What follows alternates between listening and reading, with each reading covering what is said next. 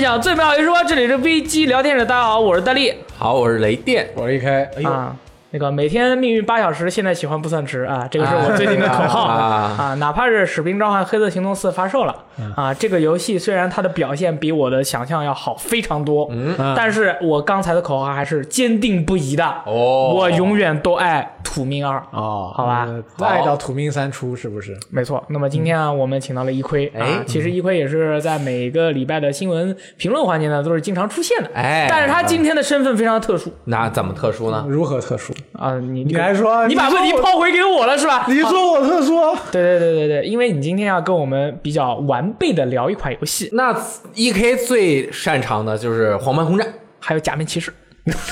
还有你 N 有 B A，你有像。呃，足球 经理。啊，对，其实是有一位朋友给给我还有雷电老师啊，都发了这个微博上私信啊，啊大家给我们发私信，我们都是看的，对但是我们一般是不回的，因为我们会把它整理一下，我我回，啊，我不太回 啊，是这样的，猛男回猛男有没有意义？然后呢，我们把这些内容整理一下，有一条就是希望我们比较呃完整的，或者说是比较完备的啊，哎去聊一下一款叫做《刺客信条：奥德赛》的游戏。那个人他只是说的，他问我的是，他给我发的是，你们要不要在聊天室聊一聊奥德赛？我说我们聊过呀，嗯马里奥奥德赛啊，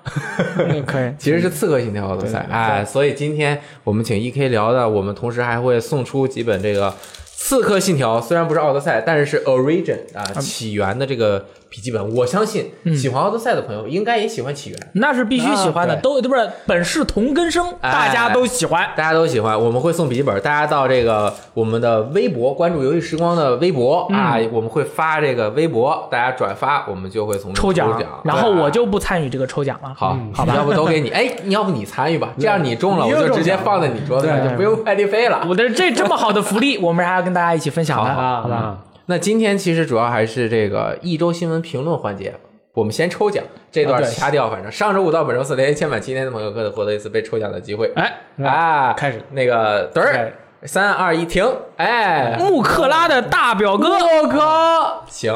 好呃你，是不是看到大表哥这三个字就这个可能跟大表哥并没有什么条关系条件反射没已什么经关系。好，那我们就先说《刺客信条》这个游戏，不错，E K 玩的最多，他说啊，《刺客信条》这款呃《奥德赛》这一款游戏，其实说跟上一次的起源一样，也是花了我非常非常非常多的时间。哎呦，从起源开始，就是说一个很明显的变化，就是说通关时间变得很长，因为它是变成了 RPG 嘛。以前是多长时间呢？以前你可能说是十到二十个小时就能把一部《刺客信条》的主线流程给打完了。嗯，如果你可能还要多愿意，可能五十个小时都已经够你全收集了。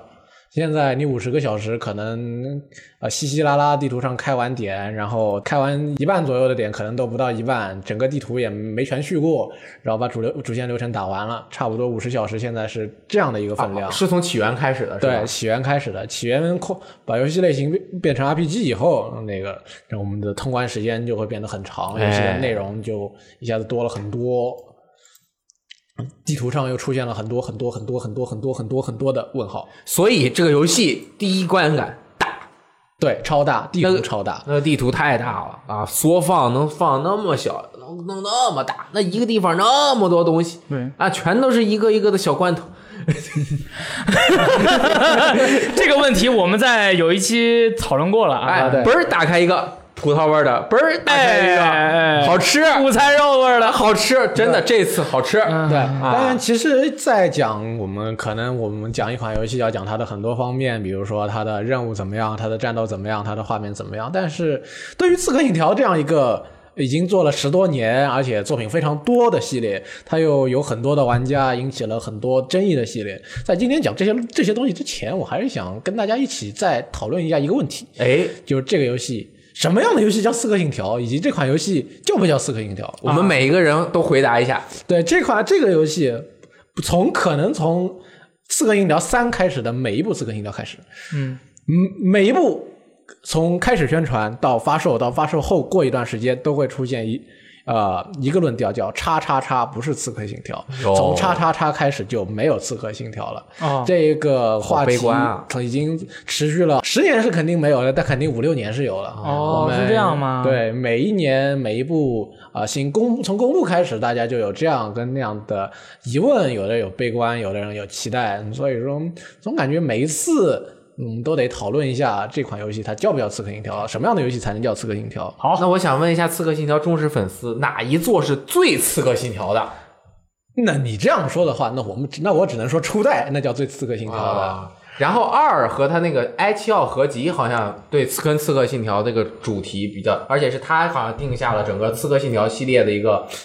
呃一个基础嗯就是世界说观是从呃世界观是从我们从一代开始建立，哎二代开始慢慢的不断的在往上扩展，嗯到后边就每一步在往上面加东西，我填一点坑再给你挖一个大的。呃，从呃二代来说的话，就是说很我我们知道国内至少是国内吧，最多的玩家是从二代开始入坑的，所以从对二代这三部曲对 S L 这个人有最深的、最强烈的情感，也是非常容易理解的。大家可可能还是希望呃游戏或者说它的主角能在呃有一些类似于二代或者说是 S L 精神的传承吧，不是说完全还是这个人这一个这样的游戏，但是说大家还是希望有。他们的感觉在里边。但是现在从但是从三代开始的时候，我们就是说我们会看到个性迥异的主角，每一部不同主题的游戏嘛，所以说是这一方面的区别，让大家让大家觉得嗯可能这一部《刺客信条》跟我。入坑时候，我想要玩到的那个《刺客信条》是不大一样的。哎，但是啊，其实埃奇奥这个人当然是很有特性了。对，但他每一个游戏，它的不同的故事，它塑造出来的主角性格当然不一样了。对啊那是啊，因那为你是历史上不同的时对啊，期发那生如的事情啊。果只是一个角色的性格或者他角色行事方式上面的区别，那怎么能够通过这个就评价这个游戏是不是对《刺客信条》？其实说是我们根据我们最初这个游戏系列给我们的印象，它应该是在中世纪哦一个身穿白袍的先入为主对，一个身穿白袍的刺客，然后用袖箭从高处，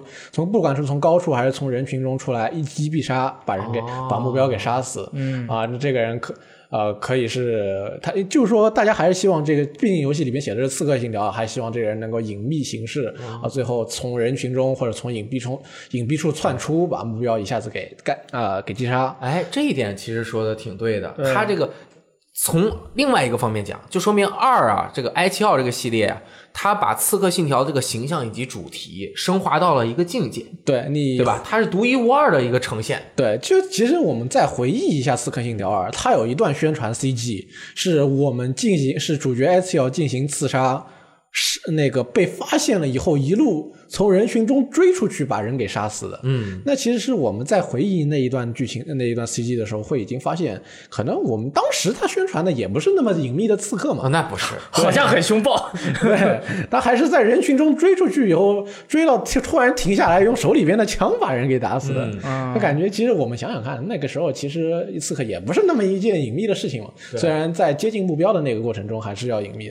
不过想想其实当现在也挺背离那个当初的那个设计，从起源开始，一个是他失去，他已经没你可能已经看见不到被发现计算失败的任务了。哦。这个我们从这两座中起源奥德赛是很明显的，可能没有要求你全程隐蔽的任务了，没有一一发现就失败，也没有就是说呃副目标也被取消了嘛。当时从兄弟会开始是有副目标的，我们完成副目标会这个关卡关卡这个任务结束以后评价会提升嘛，但是同步率提升，对，哎有同步率这个东西，现在现在没有同步率跟副目标这个都说法了。嗯，这这这一个任务，你想怎么干就怎么干。以前说还有同步率跟副目标这个说法，说是我这要求你这一关完呃全程隐蔽，但现在没有这个说法。因为现在你就是说被发现了，一路杀过去，嗯完成任务也是完成任务，没什么影响的。就其实对于我而言，我虽然刺呃，我不是虽然我就是《刺客信条》系列玩的比较少，但是我作为一个就是对于《刺客信条》就是有一个印象的人，就是对于我来说，《刺客信条》对于我来说就有两个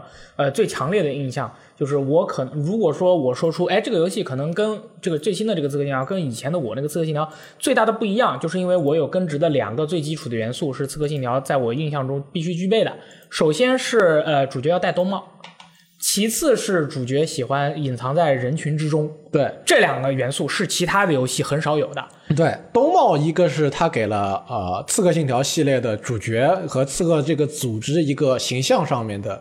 一个就是说是 logo 一样的东西，就是说这一群人他这么穿，你就觉得哦，他穿着这个衣服的啊，人，他他就就是是刺刺客客。了，呃，隐秘在人群中，这个是《刺客信条》它里边信条里面的一句话，嗯，也就是说隐藏在人群中。虽然我们看到这些刺客主角基本上。对，有需要的时候不怎么会遵守这个信条，但是它毕竟是有隐藏在人群中这么一条信条在里边的。其实我们可以看到，从后边开始，刺客因为刺客信条这个刺客一直是一个双关的说法，它哎代表两个东西，一个是代表他这个主角他的行事手段，他是嗯他是以一个刺客的方式来行动嘛，就是说这个是我们呃普通语境下的刺客，就是呃隐秘行动，然后暗通过暗杀来杀人啊，对，另外一方面，它的它这个语义的另外一个意思是，这个组织他们叫刺客教团嘛，对对对这个组织它可能是一个在啊、呃人类历史中啊啊、呃以跟圣殿骑士这一个组织对立，为自由而战的这一个组织，嗯，它从后边从这个系列的逐渐的发展趋势是，它把它这个刺客这个语义当中的这个意义是逐渐的是往里层这里边移动的。嗯，他在已经他的刺客这些主角已经是失去了我一定要暗杀杀人的这一个，或者我一定要隐藏在人群中的这一个呃这一个行就是事说方式对行事方式在游戏中是逐渐在削弱的，它是在游戏是不断在在给玩家提供越来越多的自由度的。但是你不能说我这个游戏就不刺客了，因为它的里层的意思是一直是在的，就是说它是这个组织的成员，它是在以这个组织的那个理念行动为自由而战的。哎，它整个世界观是贯通的啊。当年是一个什么样的行事作风，慢慢它进化成这样，它自己是说得通的。对它它 assassin 这个东西，如果简单说，就好像从亚当夏娃开始，这个刺客和对圣殿军就开始这搞个起常年的作战。整个人类的历史就是刺客和圣殿骑士相互博弈的贯穿的这样的一个历史，它是这样一个架空的感觉，对不对？对，就是说是，虽然我们说是我们现在就是说，可你可以全程不隐秘，你可以全程不刺杀，全程正面刚过去，但是说是它刺客信条作为后一种意义，就是说你作为刺客信那个教团的成员的这一段意义是从来没有变过的，所以说它这个逻辑上一直是自洽自洽的。刺客信条，你作为刺客。教团里边的成员为信条而战，那就是刺客信条嘛，没有必要说我一定要是从呃从人群中出来啊、暗杀把人杀死啊，没有必要的嘛。对，因为本来这个当时有朋友就是说啊，我周围的朋友说啊，这个刺客这一座刺客信条最不刺客信条。然后当时他的这种说法，我是比较那个，我是比较接纳的。 OK 啊，我还跟周围的人说，我说你看有人这么说了，玩过的人都这么感觉，哎，这座确实是很斯巴达。然后。之后我又跟一亏聊了一下，我又发现，因为我回忆起了当时我在玩《刺客信条二》还有《刺客信条三》的时候，它里面游戏里面去告诉你的很多他们的教义啊，或者是一些比较标志性的东西。然后有了那，然后再去我再回忆再回去来想它这个《刺客信条》它里面到底要表达的东西的时候，我发现确实其实刺客这个这个这个具象化的东西其实并没有那么的重要，他他想要去表达的其实是其他的一些更多的那些东西。而且说到底，《刺客信条》这个 IP 或者不是说这个系列第一次第一部第一次公布的时候，大家想，你作为一个暗杀者，穿那么醒明醒目的白袍站在人楼顶，我靠，其一实点也都不隐蔽，好 吗？但是很帅，但是对，很很帅，哎很这帅，很重要，很帅，很重嗯要。但是如果反着说，我觉得大家说现在的不是《刺客信条》，我其实觉得它真的离原来系列定这个的基调啊，那是有变化，肯离得定是有太变化太。远了。但就是说，这个其实也是，就是说，是一方面是育碧它可能需要扩展对它越更多的玩法那，肯定更多的呃一些可以选选择的一些背景。啊、另外一方面，其实说是按照育碧这个，你从你一步步刺客信条玩过来的话，真的是它玩一步填一点小坑，挖一个大的，填一点小坑，挖一个大的，坑越来越大，你必须要跑到一些，比如说像我们现在这个就刺客兄弟会还没有建立的这个时代，就是像奥德赛，你去揭秘揭秘一些更古老的秘密，你不得不到这个时代去，你不能你你总是在那个中世纪的话，你也对发现不了那些秘密，嗯看不到那些比如说最古老的一些那些时代当中都发生了什么事情，那等于是自我限制嘛，那也哎其实说白了，这个团队想创新，对对啊，创新了，新建个 IP 卖不好，嗯啊，延续原来的，有可能能卖好，你还能做。同时，这个世界观大家也比较了解，就继续去拓展，继续用这个名字。他的这个 assassin 啊，可能在人家国外的人的脑子里，他都已经不是刺客了。他就叫阿萨辛，嗯，就是他，阿萨辛组织的信条。嗯，就是他哈哈，了。啊其对实是大概可能，反正也就好这我样们了。说说回到游戏对哎本本身吧，你是怎么评价的？说回到游戏本身，其实说这一款游戏我，大家看了我的评测的话，其实我是给了八分。对，其实我内心是非常，玩到我最后最后要写评测的时候，我是很想给九分的，嗯，但是我迟疑了一下，还是给八分。嗯，先讲一下，就是说一些一开始最影响我观感的东西，我感觉我还是先放在最后最开始用一点时间讲掉，后边我们来讲我觉得好的地方。嗯，我这个为什么九分到最后还扣到了八分，还是因为一些不可接受的技、哎技术错呃技术怎么说呢？应该说是不失误吧，遇遇了一嗯些技术失误。你们大家玩过了，大家都有感觉，它读盘时间特别特别长。哦，就是你是说的是你玩的是 PS Pro 版 Pro 跟普通版我都玩了嘛，哦 OK 我交替着玩的嘛。 ？OK，就是说，它先是你进游戏读盘时间很长，对，你跟人对话，你要进等一个很长时嗯间啊的，，对话还要等。对话要闪一个黑屏是吧？对，要。闪一个黑屏，下边还会有那个我们玩啊读 PC 盘版没有的，没有对你玩 PS 四版的话，不管是 Pro 还是普通版，这个等还要读盘，嗯，然后你死了以后，这个读盘的时间挺长。嗯也很长。就是说你在某个地方，这个导致了你在某个地方死几次，你就会觉得非常的烦躁。我是我死一次，我可能我在这个地方死玩了三十秒死了，我要等个两 分钟，等复等那个等它重新加载，很不爽。而且你还要写评测， 更烦。 对，这个时候对我我我还感觉我时间很紧，更加烦躁。另外就是，它有的时候 PC 版我不知道你们有没有这种那个情况，但是在玩主机版的时候，可能不管是玩哪个版本，因为当时那个啊、呃 Xbox 开发机上面我也玩过嘛，会有出现跑路跑到一半，突然画面停住，右下角显示啊、哦呃左下角显示载入图标，在那边读读取地图、哦读取场景。呃我们没有遇到过。 PC 版应该没有这种情况，但是玩主机版的朋友应该是会有非常明显内的存不足，对这种感受。另外有一个可能大家没有注意到，但是我遇到了一个让我非常惊掉大牙、 惊掉下巴的事情是，啊，这个是这个讲完我们就讲优点。 OK 啊是是我们不急的，我们不急的，是你是这样多说点缺点都好啦。是是有一次我下了呃我他不是在开船嘛，我下了船去岛上去一个岛上做完一个支线任务以后，我在船我要游我我游到船边上，我想我准备上船的时候，我突然一想，我想我想看看我的船是不是能升级了嘛。嗯，然后我升级了一下。从菜单从菜单退从菜单退出来，回到游戏游戏画面里面，然后突然那个让我等待了挺长一段时间的加载以后，我感觉我看见我船原来在的那个地方变成了一大群在水里的尸体，漂浮着我船员的尸体，然后在它的旁边刷出来了一艘新的升级过的船。哦，我明白这个游戏的逻辑啦。你每装饰一次你的船，你原来的船就要被凿沉，你原来船上的船员全部都会死，你重新又把他们招募了一遍。然后我去又出现了他们的复制人在，哇，这个好玩，好残酷！这不算缺点，这是这是乐趣 你就会看见这刚才原来你对着的那一块那片海面上面，全船是死不人见了，飘着一排死人，整整齐齐的，就跟他们在船上的队列一 样。然后是那那一片那一片海里边有雪，我操然后在旁边出现了完整的一艘船，我操，就跟新的一样。然后你的船员都很健康的在里面，因为对你我告诉你，因为你使用了双鱼玉佩，把他们都变成了复制人，这样的话你就可以有无限的我船嗯真员。的是复制人复制船，我当一时个我一个简单的 bug，你没啊什么。对我觉得你太好了，从缺点无缝衔接到它的优点。啊，是什么优点呃？刚刚那就是优点啊，什么优点？就很好玩啊，对，又不影响你，你又没事儿，你船也那个去没那个装饰好了，嗯对然后你还看到了很有趣的东西，你又没有损失钱，你的人也没有死掉，你的大副、你的水手全都在，多对开心啊对对！对什么游戏能给你这样不的过快乐当哎时确实给了我一种惊悚游戏的感受，啊，那就细很开思心。细思极恐啊干嘛有太这惊个悚了好， 优点优啊点。优点。这次主要，嗯，他这次是让我们回到了四公元前四百四百七十一年的。哎呦这这这这这这这这么清楚，啊离现在啊可以两千四百二十五年，对，具体哪年我可能记得不是很清楚，大概是四百前公元前四百七十一年吧。那个时候是古希腊的黄金时期嘛，当时在在那一段时间有非常著名的各种各样的人物，像啊、大哲学家苏格拉底。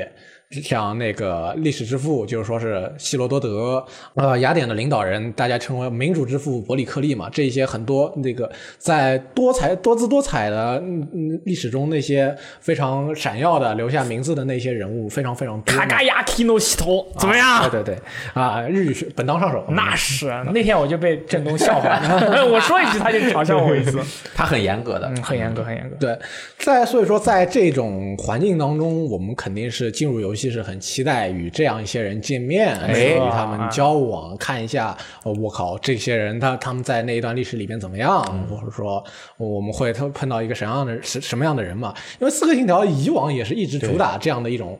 那、特点特点，尤其是在像育碧魁北克之前是做那个《刺客信条：枭雄》的嘛，哦对枭雄里边也是以一个呃历史人物特别多，嗯而且能能互能互动的历史人物也特别多的那个特点存在的嘛。当时我还记得玩枭雄的时候，有一条马克思的支线任务，啊，对，很有意思，很有意思啊、法尼对，还有像什么呃《双城记》的那位作者是谁来着？狄更斯。啊，对，狄更斯或者还有达尔文那些人给你这些给你这么多任务嘛，嗯，当时还是觉得非常的新鲜有乐趣，这一次也是嘛。而且因为在这一次的《刺客信条：奥德赛》里边是加了对话系统的嘛，嗯、所以你跟这些历史名人交谈的时候，你跟根据你你那个对话选择的不同，他们会给你有不同的回应。那肯定了呀。那是一件非常有趣的事情。你想，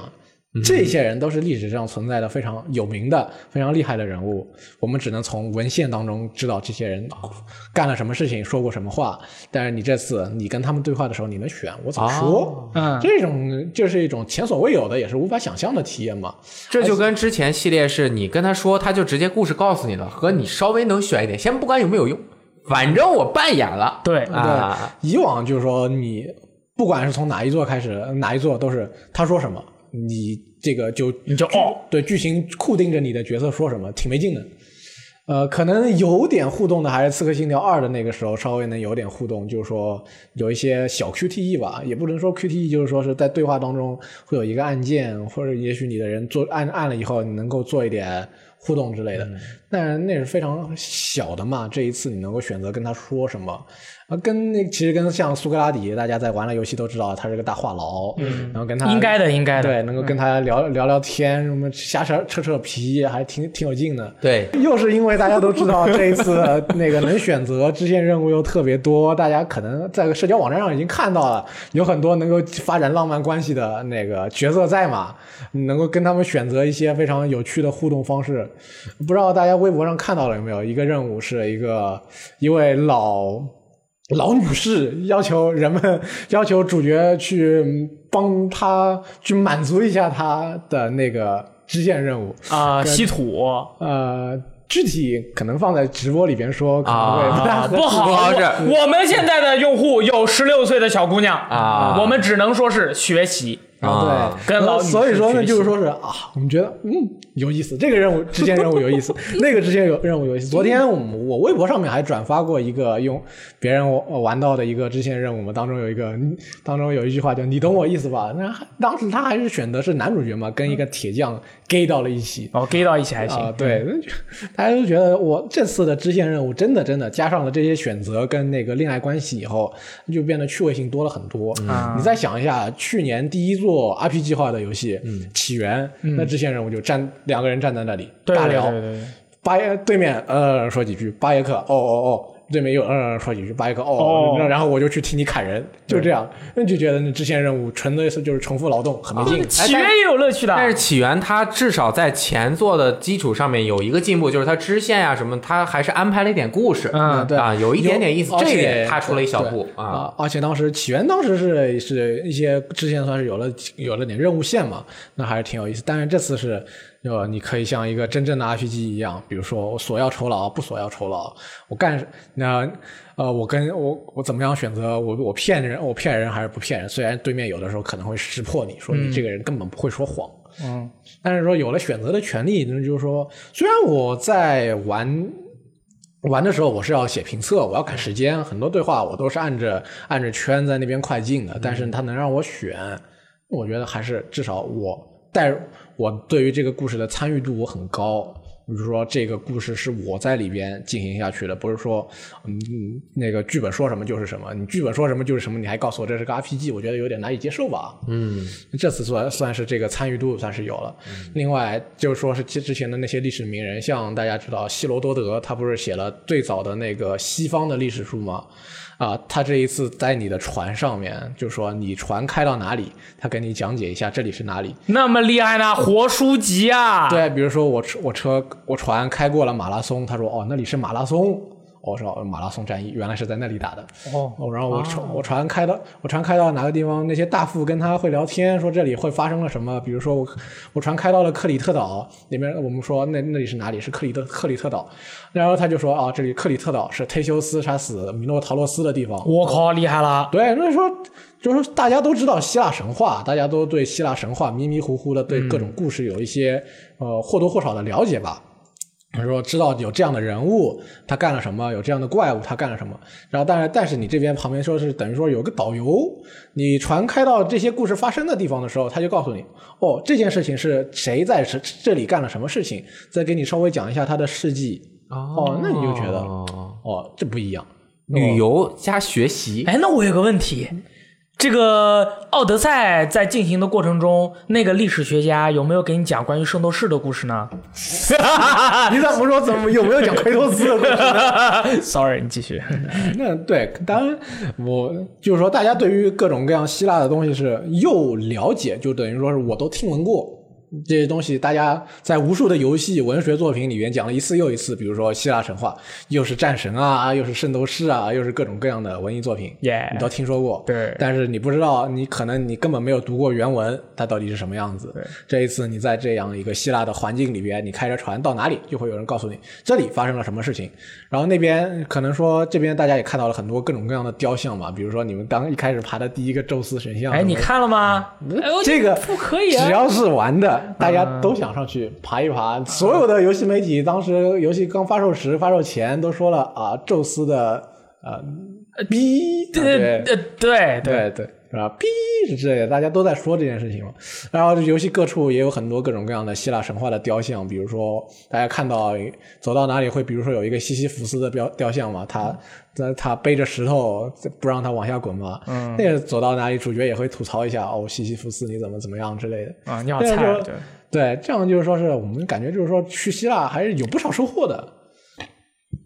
知道了，比如说我迷迷糊糊的对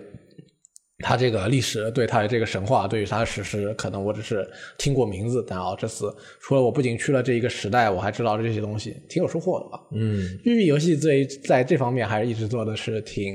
就是说寓教于乐，还是做的挺自然又挺合适的。对，让你至少对当时的一个大概的结构以及社会的情况对有大概的了解。你像咱们一下就了解到了斯巴达人和波斯人之间的问题，对，然后我们啊还认识了，呃学到了有人叫薛西斯，他是个坏蛋；哎利奥尼达斯，他是个好人。呃，也许对啊，对，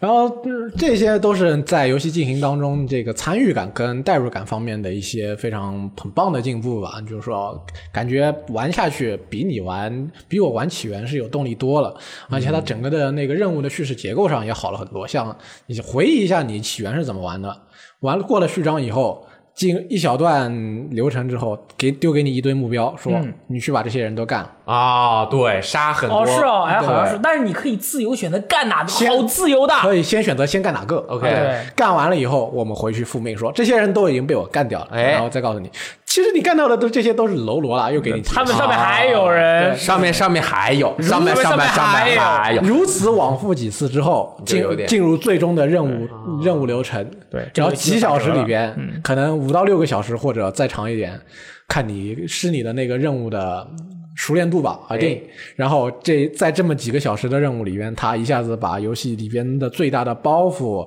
啊、所有的秘密一下子全部给你揭开，那你就觉得前面的好像有点没劲嘛。哎，哎，那你这个起源，它后面那个包袱厉不厉害？啊，这至少他还是嗯还可以当时到后边一下子把这些故事给你解开的时候，哦你觉得还是挺有玩下去的动力的，但是让你觉得跟前面的那个游戏节奏还是挺脱节的。就是它积累积累半天没积累到地方。对啊他让你杀掉一个又一个的头目的时候，其实你感觉你这个故事的进展在于我离他这个黑暗的核心是越来越近的啊但是在离这个黑暗的核心越来越近的过程中，我没有感觉到我揭开了什么故事的秘密。哦，最后还是一句话道醒梦中人。对那么嗯后边后面我们是不是就要说这个《刺客信条：奥德赛》的相关的内容了？对所以如果你想自己玩体验它完整的故事的话，对可能需要跳过至少十分钟的时间。但其实也没说那么，就是说是在奥德赛里面的话，其实说它的任务的故事的连接是更为紧密的。嗯，我每做一步，我有很强的目的性。我做一步，这一步我是为了找什么人，我是为了干什么事情。哦，我我，它其实奥德赛的话，你就这样，大家可能还是需要，如果你想要不被剧透的话，可能还是需要那个稍微选择性的听一下的。哎， 对，《奥德赛》主题还是一部家庭剧嘛，是我们这一个故事是从家庭开始的。对，哥哥、妹妹、父亲、嗯母亲母亲、继那个养父，嗯，对是吧？周围的朋友成了一个佣兵，感觉孤身一人，后面怎么和家庭产生关系？对，它嗯自是以家庭剧开始的，到最后还是以家庭剧结束的。哦，虽嗯然，虽然当中我们要揭开第一文明的秘密啦之类的东西，但到最后，其实主角的目的还是以还是以家庭为主的。哦嗯他他是为为了揭开家庭的，为了揭开家庭的谜团，为了和家庭重聚，踏上。呃，我他是在旅程的过程当中开始产生了这一个产生了这一个念头，然后又到最后是以这这个为目的一路前进的嘛，所以它是以家庭剧起，以家庭剧终，然后当然后在当中的每一步的这个过程当中，我们都有很明确的目的性。我现在先要去干什么？为了干，然后我干这个事情是为了做什么，而不是像起源那样，我要报仇，然后有那么多的目标在这儿，你一个个去杀吧。那个人起源那样就很松散，但这个是这个剧情是很紧凑的。我在这，然后你每隔一段时间是会有，你会感觉到我有剧情上的进展的，我遇到了什么人，我解开了什么秘密，而不是像起源那样，嗯，等你把所有人都人都杀完了，秘密就解开了。那它的起源的那个剧情故事的发展的那个那个过程似乎就是像在向你告诉这一点，但奥德赛不是。我可能我过我这一两章我完成了这一个事情，然后我接下来就有进展了。我想见到的人我见到了，我在然后我跟他在这一两章里面做了什么事情以后，我做我要做的下一个目我我就有了下一个目标，我就完成了下一个目标。它的剧情是一步一步进展的。我要找妈我就找到了，我接下来要去找爸我也找到了，就是这种感觉，不是说是啊像起源那样，哦，杀吧杀杀杀杀杀到杀到故事，希望你杀到故事决定告诉你那个呃真相以后呃的时候，它就自动告诉你了，那还不是像不是像那个样子啊嗯对，那这一座它在整个故事的结构方面，嗯，是有突破的，没错这个就正好伴随它还能在剧情中选择一些对话，扮演性更强，这种剧情的感觉可能就更好一点了。对对，而且他从小哎，但是起源也是从家庭出发，对吧？他是自己的孩子，但是上来孩也就没了，嗯那啊。但是这起个嗯源的动力就是报仇嘛，然后一路报仇说，就跟辐辐射四一样，对我我杀了这些人，告 诉你，这些人不是真正的凶手，啊就还有一你的批人仇没报完，去杀下一批。啊我杀了这一批，你的仇还没报完，去杀下一批。嗯，到了仇到到了杀到最后两个的时候，我们把故事的谜底，我我们这帮人为什么要杀你孩子，全都揭开吧。嗯啊、啊，这个这种感觉就感觉，嗯，让人一言难尽。啊那这一次就好一点。嗯对，这一次是很明显，就是说故事的叙事是很紧凑的。啊，据我听说，玩到后期，大力好像也听说了，好像还是有不得了的反转，呃，我没说反转啊，就是升级。呃，对，就是说是它的超展开肯定是有可的，以就是但是呜，我们这里就不说了。啊不那就不说啊了那肯定不说啊呀，好，那我们剧透也解决了，哎，大家可以继续听了啊。嗯对，然后我们说一下，就是其实这里边的主要的趣味性还是在它的动作跟技能选择方面嘛。这次在 RPG 的道路上越走越远以后，我们的技能的升级也跟起源是完全不一样的。哎，我们现在有主动跟技能、主动跟被动技能的升级。我选择了技能，我升级了主动技能以后，还能把它放到我的技能槽里边，然后再呃在战斗中消耗我们的那个肾上腺素肾上腺素槽来使用这样的主动技能，这样就是我们常见的一种 RPG 的形式嘛。升学习技能，把技能扔在技能栏里边，然后在战斗中的时候使用。嗯，因为这一次主角手上拿着是一把那个非常是一把神器嘛，所以它能够使出跟以往刺客信条完全不一样的东西，呃，那哦个技能来嘛。嗯魔法嗯没有 挺魔 法的，是挺魔法的。比如说啊，大力一直在说的那个费雷神，啊。不是我说，大家说好不那好你？一直很惦记着的那嗯个东西。费雷神，所以这次他使用大树武器的时候，是右手一把武器，左手拿着他的这个矛对矛，如头果。是你使用单手武器的话是这样的，如果啊你使用双手武器的话，那还是两手拿双哎手武，器。然后当你使用技能的时候，就还是掏出你的矛头。对，那矛头很厉害。啊对，比如这次的技能啊，通过不断的升级，它还会有更多的效果。比哎如说破盾，一级是只能破小盾，二级是能破所有盾。哦到了三级以后，你夺下来的盾，在打到敌人以后会分散成呃，会碎成碎片，攻击四周的敌人。美国队长啊，对，像这样的话，他的那个他的技能是有三级、一级、一级的在往上升级的嘛。那你像这样，就像是飞雷神，他每一级升上去，你升了一个一下，升了一级以后，他的伤害会提升。嗯，你是你呃戳到一个人以后，接下来可以连击的次数也会越来越多。呃，就就是说是又这样就给了你更多的选择，我这个玩进行游戏的方式的、这这一种这样一个空间。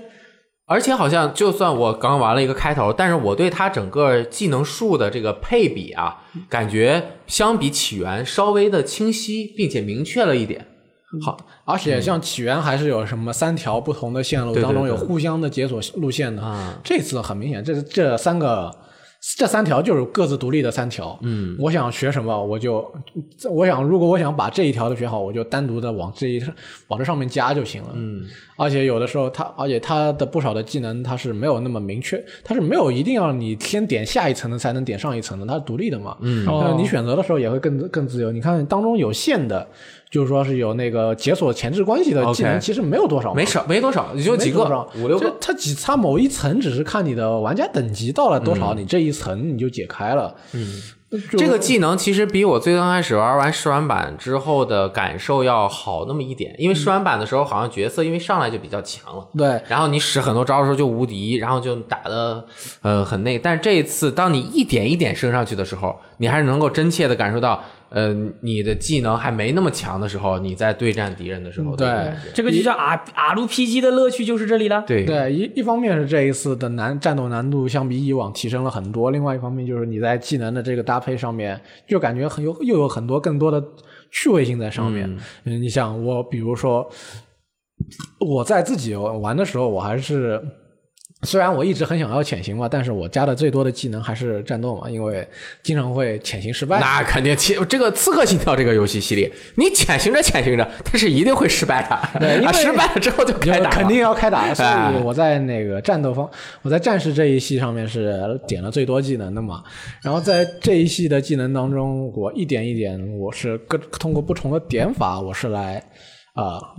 嗯，提升我一一步一步提升我的战斗能力，然后来改变我对啊、对敌人作战的方式的。比如说，我一开始点了呃破盾，那我觉得我、我一直知道破盾这个技能很重要，啊，然后，但是我发觉它当中有一段时间是技能是它是有一个剧情的限制，你是不能点到二级的技能的嘛。哦，所以那一段时间到后边出现了中大型盾牌的敌人以后，那个破盾就不起效了。哦那我就得换换技能来进行他们对他们进行攻击，我得一脚踢出去，踹他，踹他，然后把他踹地了以后，我才能进行攻击。有的时候我没有那个肾上腺素槽了，我还得必我还得试着让自己每一次回避都能使用出五秒的那个。呃，子弹时间，啊、然后用这个来来对他造成伤害，所以说这一方面是这次敌人真的是变强了，另外一方面就是说我我对于我的这个技能搭配是嗯很重要的。比如说我想和敌很多敌人对战，嗯我我想硬刚，那我一定要选一个一下子能够让我周围。呃空清一下子清空我周围的技能。嗯，如果我想要一哦，一下子清空你周围地方的一个技能，对，如果我想要就是我刺杀一路刺杀过去，那我可能那我肯定不是说这一次，而且你看这次还有虚，就是说是重击刺杀这样的技能嘛，就是说是按住三角剑，这样我刺杀出去的伤害会，比如说是百分之两百、百分之两百、两百五、百分之三百嘛。如果这因为这次的敌人的那个血不同类型的敌人有血量很高的那种嘛，所以我想要用刺杀的方式来进行游戏的话，我这些都是必点的。啊，嗯所以选择很多，玩法也还挺好的多，说你可以，我像我完全就创造一个复合型的角色嘛，嗯三系都点啊我。但是我觉得大部分人也都是这样的，对，嗯，所以这样子这样子的，对于我来说的话，这样就从不过后期可能大家技能都点的差不多了，但是在前期前中期这样一级一级往上升，我不断的、呃哦，我不断的就是说熟悉这个角色和系统，对，而且因为当时大家在升级过程中拿到了武器，都是属于他给你什么你就用什么的那种感嗯觉。就比如说我拿到了一个，我拿到了一把呃一把武器，它是蓝色的、呃它是它比如说它是它是它是红它是紫色的，但是紫色的它更配合我的我现在点的技能。但是我拿到另一把武器，它是金色的，哦，它的基础属性更好。那我就用这个啦，平砍过去。对，但是它不适合我现在点出的技能，那那怎么我办那这个时候我就得想了，是我得继续用我这个紫色的武器，它的技术属性低一点，那我继续用我，让我继续使用我这个技，我这我这一套技能打下去，或或者是换一套金色的，它技术它技术属性更高一点，哎它不配我这个技能，或者说是它是金色的，但是它不是我善用的那种武器，说的对，这也是一种大家不断的在游戏过程中，不断的在那边不断的调试调试啊哎，这样一直都是有这个战斗的乐趣跟选择的乐趣在里边的。好，说的非常的详细。对这样就说到了它的这个装备系统。我说两句啊，对，刚刚的那个呃技能啊，E K 说的非常详细。那这次的操作它其实也有一点变化，比对如说它是 L E R E 以前是一个弹反的招式，不像之前是好像能举盾。那现在啊是就根本没有盾了嘛，所以我们是招架。哎，它招架的时间其实还蛮长的，对这个还是比较容易的。另外呢，你刺杀除了能刺杀之外，摁一下左摇杆还是右摇杆？左摇杆。左摇杆你可以把敌人能勒晕啊，勒晕了还能把呃别招人募掠掠到自己的船上面，对啊，不和他结婚，够击，前一秒你还是针对我的佣兵，下一秒你就是我的 人了。哎，反正就是这个说服能力特别的强。抓壮丁嘛，啊，这个装备系统，我觉得这一次啊，还是保留了那个 RPG 一点点升级的这种数值的感觉是到位的。我觉得这次做的特别好的一个就是它的这个纸娃娃系统，它这个身体的这个各个部位一共分几件？五六件？五件五五件对啊，都挺好看的。除了他送的那一件，我觉得不行，大力觉得还行，对啊，其他那些都特别好看嗯就。就最好看就是那个绿色头盔了，对，其实就是大家都希望自己有一身身上有一套非常拉风的那个铠甲圣衣嘛。嘛，对啊，哎像以前我们玩《刺客信条》的时候我，每次比如说都是这个嗯玩《刺客信条二》开我二到二三，嗯，不是二二那个三部曲以及四代的时候，就是二的时候，那么我们通过不断的解锁，然后我们就可以购买新的。那个护甲装备在身上，虽然只嗯是数值提升，但是你看到身上的那个护甲，ICL 身上的护甲不断的从皮的变到金属的，到到最后金属还雕花的那一种，嗯你就感觉我自己哦，我身上的武武器装备变好看了，我也变强了。但是它那个只是在细节上面，对它整个的风格还是那样对。但是这一次对，它在各个部件搭配的这种感觉啊，就有点像呃怪物猎人。对，比如说我拿到了一件精装，我可能我之前都是穿着一比较很普通的一一身蓝一一件蓝色的一那个士兵装，看起来很简陋。嗯我突然拿到了一一个紫装或者金装，往上一穿，我靠金光金光闪闪闪的，我、大胸甲。啊我有个问题，那你穿大了个大胸甲，上面穿一个破布帽，底下穿一个破草鞋，然后这个穿个兜裆布，这样的这样的搭配是不是很潮？这就是 RPG 的精髓，这就是为什么我们喜欢它的原因。是，其实我特别喜欢这种从最破的那种小虾 米穿那种很很普通的那种衣服，然后慢慢成长起来。你看着这个角色，其实我还蛮喜欢很简陋的那些东西的。嗯，它什么皮子啊什么做的，人家设计的都很有美感，对，挺棒的。呃，RPG 的角色的成长不仅仅是你那个数值上的成长，哎还有你还它要外观上的成长。哎，和它合二为一啦。可以哎，那你觉得这一座你更喜欢它的你你使的女的还是男的？我是准备两个都玩的嘛，像我评测的时候我选了女啊的，那我接下来我我到 PC 上面我我去买个 PC 版再玩一遍再玩一遍的时候，比较难的，那我就会玩男的，嗯哎呀啊我总归我两个都要体会体体体验一下呗，啊，那你就是个拜对。哎。 对，还对， bash 是什么啊，东西？这这继续说 啊，当然，总之就是这个，大家都要体验一遍嘛。嗯比如说，不仅是要女的泡女的，女的泡男的，还有男的泡男的，男的泡女的嘛。妙啊！那这既然大希腊的 NPC 都那么开放，是吧？那他们那个时候是这样的，那好男风吧，对吧？所以你这个男的女的不都得选一下，感那受一是下？啊，对啊，是不是体验一下当地的风土人情嘛，入乡随俗嘛。对啊哎，怎么样，李岩老师？而且挺好育碧都给你准备了两两个角色，两两份配音，哦那不都得感受一下？那你真的是买一个游戏那太值了。嗯，那这两个角色之间差异大吗？就是在玩的时候过程中，其实，在大部分的时候，你看两个人的对话是一样的啊就是说面对那有问题，这两个一个男一个女性格不一样，为什么对话一样呢？其性格是一实样性格你选的是那 一个，不管你选的哪一个，都是你啊自己在啦你。选出来的时候，他们的那个经历跟在他们被你选择的那个时候，他们的经历跟他们的呃性格都是一样的，啊会说的话也是一样很。正常，很正只常，不不过然没法做了。对，只不过是在，毕竟你要保证我选男选女，我还是得要获得基本相同的体验的。只不过在有一些对话是涉及到性别方面的时候，他们用词可能会不一样吧。嗯，这这个肯定是一样的，不能不能说我突然我选女了，我还我还说我是个男人，那不行。嗯那这这这太低级了。对人家这个还是做出来了。对，啊、那对这个太低级了，是不行的。那我可以评价一下这一座的画面了吗？画面当然很棒啦。啊，我觉得这一次他角色本身的这个塑造，还有他的动作都更自然了一点。对相对比对，起源真的是更自然。我感觉起源毕竟是这个隐形当时第一次上马，对对吧？他使用的时候也已经表现得很好，已经和之前的作品拉开了很大的差距。那这一没错次他整体的表现更稳定啊，光感啊等等的也蛮好的。尤其我觉得在他过场的时候，把这个镜镜头拉近，你的主角他的那个呃细节，还有服装的细节做的都特别好。对动作，还有包括他的一些运镜，我感觉也是有进步的。毕竟多多了一年的这个打磨时间，对这一点还是有目共睹的。同时，我觉得这个游戏它刚刚刚说读盘还是稍微有点慢，这个主机版也是没办法。主机没办法版毕竟一个是硬件比较老了，另外一个是大家用五千四百转的硬盘也有点、啊对，嗯还是有限的能力。对 PC 版呢，其实它优化的也一般啊。对我开最高画质用幺零八零 Ti 都经常的掉对，帧。因为我前两天专门看过 Digital Foundry 对于 PC 版的测试跟评价，因为说育碧这一次把一个非常把他们的一个尖端技术用在了游戏的云上面。哇哦！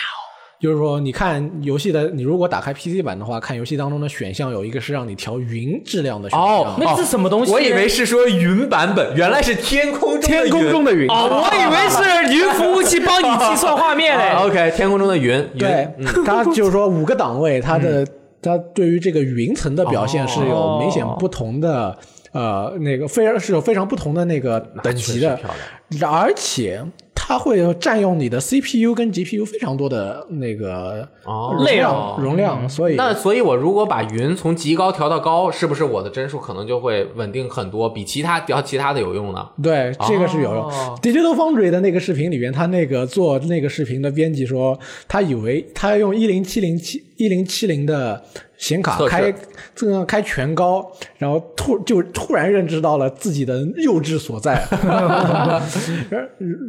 突然，他发觉这个 O，他一一零七零开到 Ultra High 开不了，啊、所以这个这可以说这这一次可能对于大家的硬件还是又提出了一点新的要求。但是我觉得，你就当那个不存在，你就先把云关低一点。你知道这个东西叫什么吗？叫什么这个叫来自于育碧的云挑战。啊？哎，呃，其实对于这个《刺客信条》这两座的画面，可能说这几座的画面，我是有一个小小的遗憾哎在。你这都有遗憾，我觉得已经很完美了。我一直希望它的那个《刺客信条》能有一座能够回到欧西欧，哦然后把它在消呃在大革命里面用过的那个头发海飞丝再用回来。哦，那个头发海飞丝好像暂时没有用了。对，自从那一次那个呃大革命的优糟糕呃那优个化嗯灾难性的优化以后，我们就没有再见到过那个海飞丝了。可能不好用，可对，能所以不好说用我很希望那个时候再加入一个，比如说是就红发或者说是金发女主角，然后再让再让她使用那个海飞丝，哦当然现在是见不到，在这两座至少见不到，有点遗憾。嗯可以，可以。原来 E K 喜欢布朗迪啊，那不是布朗迪，我是想看她那个头发一丝一丝的那种感觉。可以。然后这周呢，我们其实也直播了两次《刺没客错信条》，我个人对这个游戏刚开始玩起来的感觉还是挺好的。嗯，呃，但是我也要呃表达我自己对这个系列的看法你表达啊。起源和这个它主题太过接近了，啊，这两个地方的这个地貌以及画面风格太过于接近了最像的是 UI，啊，对就，就像应该是这个没有办法，就像埃奇奥合集、埃奇奥系列似的，它那个整个建筑的风格都差不多，同时你的系统又很像。如果你保持了原来的系统基础上，你把整个地图换在另外一个风格的世界中，那给人的这种感觉就完全不一样了。嗯，可是应该是它制作周期啊，以及一些素材的使用上面，还是这样更方便一点，所以他做了这样的一个选择。对，但是至少像刚刚 E 嗯 K 也聊了，他在全方面都在起源的基础上有长足的进步，嗯这个真的是有目共睹。对，而且你像这次游戏中中的城市是、嗯是比起源是比起源中多很多了嘛？像你在夜晚突然在山坡对中看到了一个新的城市的一个没见过的城市的时候，那种就是说美景看到美景的喜悦感，哎那个是真的是非常哎，享受这一点的事情我我 E K 一说，我也点醒了我。你像在起源里面，主要的奇观在那个金字塔，对对，而在且沙漠。对那这个呢，它一就是我出海还挺漂亮的。对，同时呢，它的很多的小山庄啊是傍海而建的，或者是在这个山上面，嗯它是有结构的。上中下的这种在山坡上面一个立体的结构，对，像我们那天玩在那个小港口，在那个港口底下还有过那个内道，一个小内道，然后你这样转一圈儿，你就觉得这个城市很漂亮，嗯很立体就很像欧洲沿着那个河建的那些城市的那种感觉。对哎对房子也挺多的，然后就掉帧。啊，对，呃这这次没办法，依山而建的城市和一那个沿河而建的城市，真的是城市村庄真的是不少。所以对相比那个起源的时候，大家看到大漠黄沙，这次能说视觉观感上还是完全不一样的。哎，那这一次还有一个事儿，两个事儿，简单的评价一下啊。第一个就是它的这个海战 E K，你觉得怎么样？海战主要是它还是有一种换汤不换药的成分在里边。虽然是我们到了公元前五世纪还是前四世纪，但是我们感觉这个海战的玩法跟我们十七世纪的《刺客信条四》感觉没什么区别嘛。嗯，那个时候《刺客信条四》那个时候我们侧舷开炮，这个时候我们侧舷射箭，嗯而且这个侧舷射箭的射程感觉也跟炮一样， 也没也没远也没近多少，而且这个箭射的还忒准。感觉人类社会就没有进步。人类社会只会复读，哎，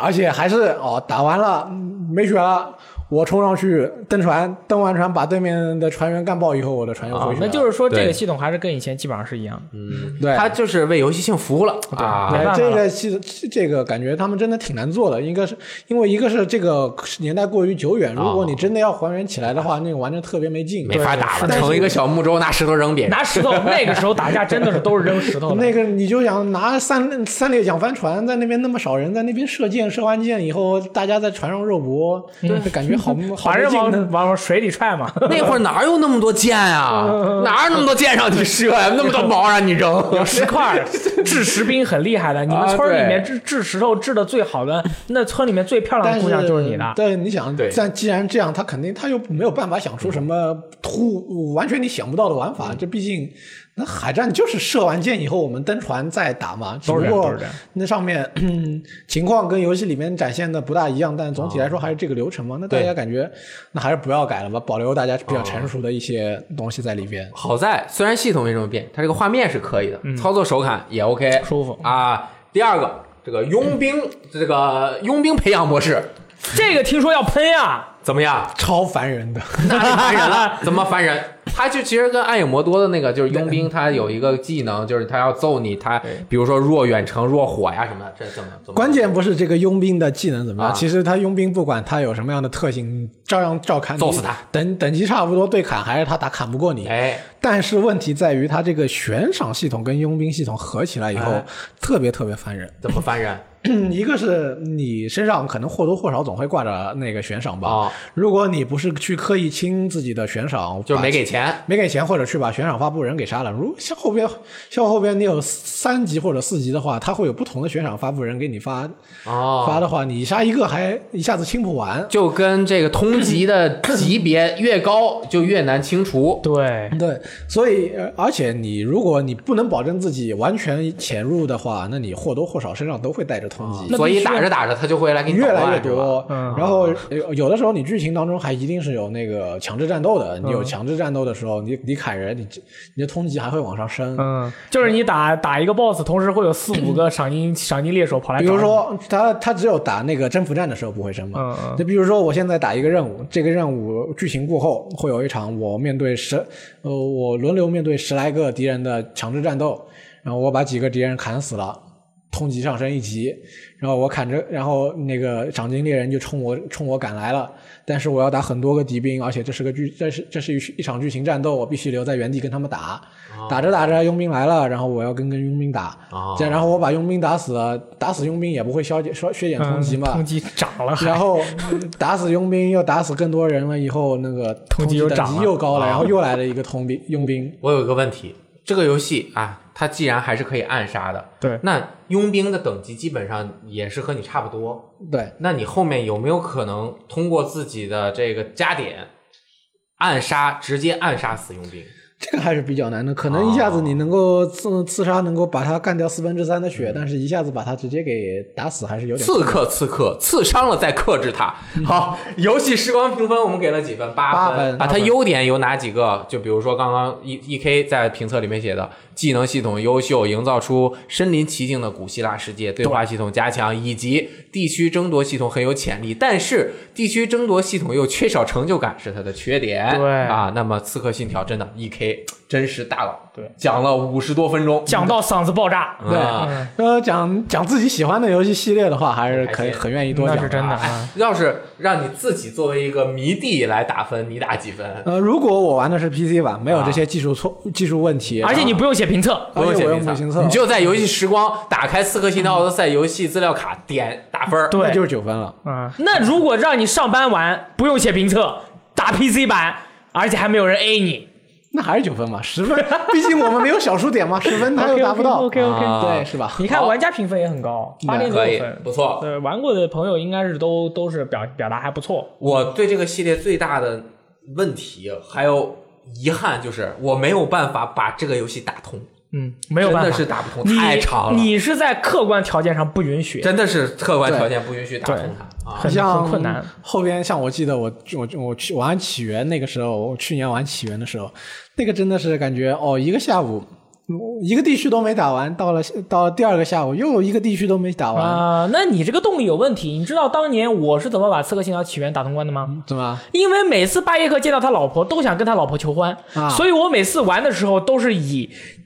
下次见到老婆为一定目标一定呃为目标来玩这个游戏的。所以说我玩完这个游戏以后，我就发现他跟他老婆在不同的地方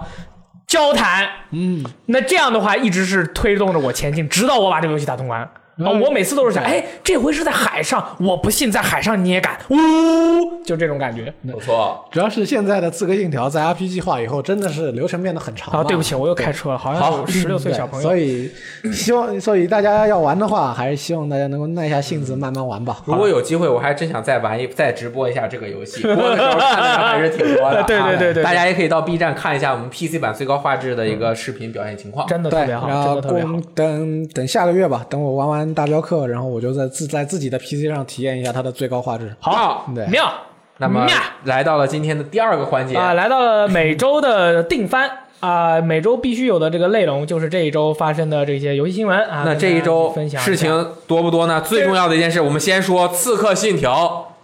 卖的特别好，哎哎，对，育碧称《刺客信条：奥德赛》是本世代首周成绩最好的系列作品，这个是育碧官方发布的。他们说啊，这个这个游戏首周表现是最好的《刺客信条》游戏啊，在本世代中，而且它统计包含了游戏的实体和数字销量，同时还包含游戏内购带来的收益，而且这只是五号到七号三三天。那么同比啊，《刺客信条：大革命》《刺客信条：枭雄》《刺客信条：起源》以及三部《刺客信条：变身史》的作品呢，它这个表现的是最棒的，》，棒的，说明这个游戏的内容和这个质量都是过硬的。就是一步一步重新回到巅峰的感觉，好不好？哎好，，而且我们那天玩 PC 版的时候，嗯，是不是看到了佩嘎萨斯天马座套装呢？雷电老师，是我靠，就是有点贵。我还正准备说你买不买。我我我玩 PC 版肯定是要买一下这个。你他妈佩加索斯套装你都买？一我千五百 Helix 点数，我去年充钱买了地狱火套、呃地狱马套哦哎装。哦哇！哎你记不记得去年咱们在直播起源的时候说了一句什么话？什么话？我们当时看了一下这个地狱火套装啊我们说这东西这么贵，傻逼才买呢。 但是吧，你我回去觉得翻一下他真的当很年帅，他那个地狱马真的很 帅。不是故意 A 你啊，但我是确实有点贵，就是一百块钱啊。对对，它这个氪金的内容就是就是你这个套装再加上那匹马真的很好看，但是如果你卖五十块，我觉得还 OK。啊，他要不就没有办法成为本时代那个成绩最好的作品了吧？对啊他对啊就要卖贵一点。对对对，但是对，啊嗯没什么没什么为。了好看嘛，这个对对我觉得还是不要理。因为当时我是这样的，我买了起源的超级最终豪华套装，我觉得这应该是理论上来说一个有年票的游戏，那么它所有的 DLC 内容我都应该拥有。我当时也是这么想居。然在年票之外还敢卖东西，玉碧你过分了。对，当时我也是买的那个数字黄金版嘛，我想他对 DLC 该有了他都送了我那么多个 DLC 套装了，怎么呃对新啊出这一个 DLC 套装他就不送我？哎，对我还是保持去年我对起源的这个 DLC 收收费的评价，就贵，就是不买。就不买，就我贵，就是不买这个我是佩加提索倡斯，大家不买对啊，这这次佩加索斯，你一穿天马座圣衣，还加一匹天马嘞，那个马还有翅膀嘞，雷电老 师虽然不能飞，不能飞，嗯啊，我开玩笑，我这个我 还肯定是不能买我我觉得，哎，真的是你这个东西，就是你们买了呀，嗯，它永远以后就好看的全都拿出来卖。我们这种不哎想你买们的人，越真的买就他们越出，对啊，你就越不可能在机票里买。 但其实说实话，说实话吧，这个还是一个就是说是氪金买皮肤嘛，啊这一回事情。它毕竟它实际影响游戏平衡，呃，平衡性的东西它还是拿出来卖，像经验值、永久增幅之类哎，的。单机游戏这什么平衡性不存在，啊嗯好吧？对，就是但喜欢多花点钱可以。好哎，那这周的新闻呢？微软有很多表现非常的优秀哎啊！微软给我们贡献了非常多的内容，不管是对于游戏玩家，还是对于用户啊，它都是影响非常深远的。哎呦，就是什么呢？他们微软啊，准备正式推出一种叫做一种游戏串流服务，叫做 Project Law，中文叫哦，做云计划。啊、这个云计划不是为了云玩家准备的，这个云计划呢是为了所有有可能想要玩游戏的玩家准备的，而且你可以在你的平板或者在手机上面就可以玩到。哎，就是因为什么呢？微软在全球的好多好多 Azure 的数据中心，Azure， 他们的那个云 Azure，服务器嗯啊，他们通过这个云服务器的运算呢，把游戏的画面输送给你，你再用平板或者手机游玩了以后呢，再把这个内容返还到它的服务器上。这样的话，不管你是什么平台，你都可以玩到 Xbox 上面数以千计的游戏，啊，譬如说 Xbox 品牌下面，对，比如说《极限竞速》哎呦，光环》哎呦，战争机器哎呦，你想象一下，你在地铁上面开着五 G 网，当然四 G 应该也可以玩啊，用你的手机，你就可以玩《战争机器四》《光环九》，还有《极限竞速十二》，你会不会觉得非常的开心与愉快呢？呃，你你呃你比较悲观。我我我，对你一下知道了五代之后，大概要还要花十年，我觉得可能这两年，对吧？对对，因为什么呢？这个游戏啊，这种这种云串流服务的这种东西，其实我们已经聊过很多次了。对对对嗯啊，它跟传统的娱乐方式是不同的，它需要有呢，呃，它有很多的要求，就是说有什么极低的延迟，输入有准确的高速响应，确保大型多人网络的稳定，保证图像的画质和帧数等高质量的体验。所以说，微软研究院的开发者和研究员们发明了很多方法来解决上述的问题，说哎不定他们的这个串流的内，他们串流的这个服务的体验非常的棒。嗯，他把这个服务器啊做在了这个服务器型的这个刀片型服务器 ，sorry，反正就是差。你看他那个视频里面啊，就是那种一柜子一柜子的服务器，每当你玩一个游戏的时候，就相当于你拥有了一个刀片型服务器的对这个使用权利，哎啊，这个就很厉害。而且这个你可以把你的手机啊和用蓝牙跟你的 Xbox 的手柄相联系，哎，你就可以说，当然它也准备了你这个手这个手机上面的那个虚拟按键虚拟按键。对当然呢，你用手柄连接你的手机以后玩也是完全 OK 的，所以说这些问题都是解决了。最后就是下就是在中国网速我们自己去玩网速到底怎网么怎速么怎么怎么样的那个问题了。对，以及服务器相互连接的时候是否会产生比较严重的丢包，因为你玩游戏，除非是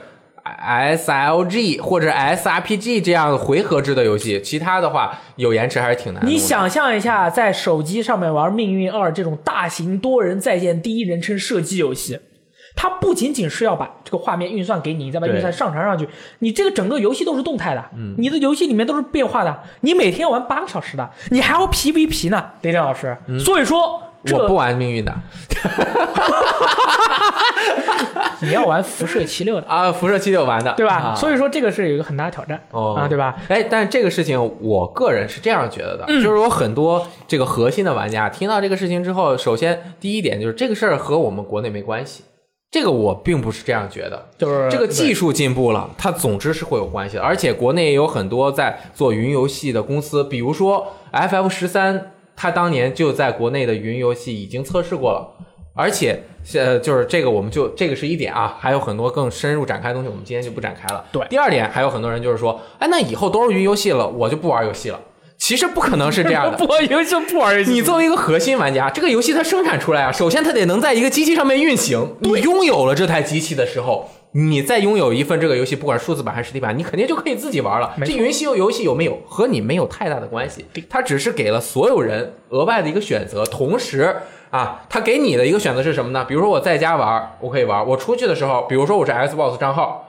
我直接玩，没准儿我还能够接着我原来的进度，因为它的存档可能都在 Xbox Live 上面。嗯用的是同一个账户嘞。哎，对可能它对于你来说就这一点用处，而且其实你出去可能也不玩这个啊。嗯然后呢，其实我认为云游戏最大的优势是在于它能够大大的拓展。因为游戏终端的局限性导致游戏用户无法大面积拓展到轻度用户的这样一个问题，没错能够解决这个问题。嗯，比如说啊，今天 E K 到我家了，我说你看这个《刺客信条：奥德赛》啊，去和苏格拉底聊天，苏格拉底聊天好不好？好，他说好。他说你你说你得拥有一个 PS Pro，那那不不玩的，你得拥有一个超级 P，那不玩的不玩。他说没关系，你我给你一个账号，你拿这个账号就可以直接在你的手机机上就。玩，哎哎，他体验一下，这个能够很方便的拓展一些新用户，我觉得这个是它的一个特点。同时，我们再往前说，像以前当年大家都在用唱片听，用后来用磁带、用 CD，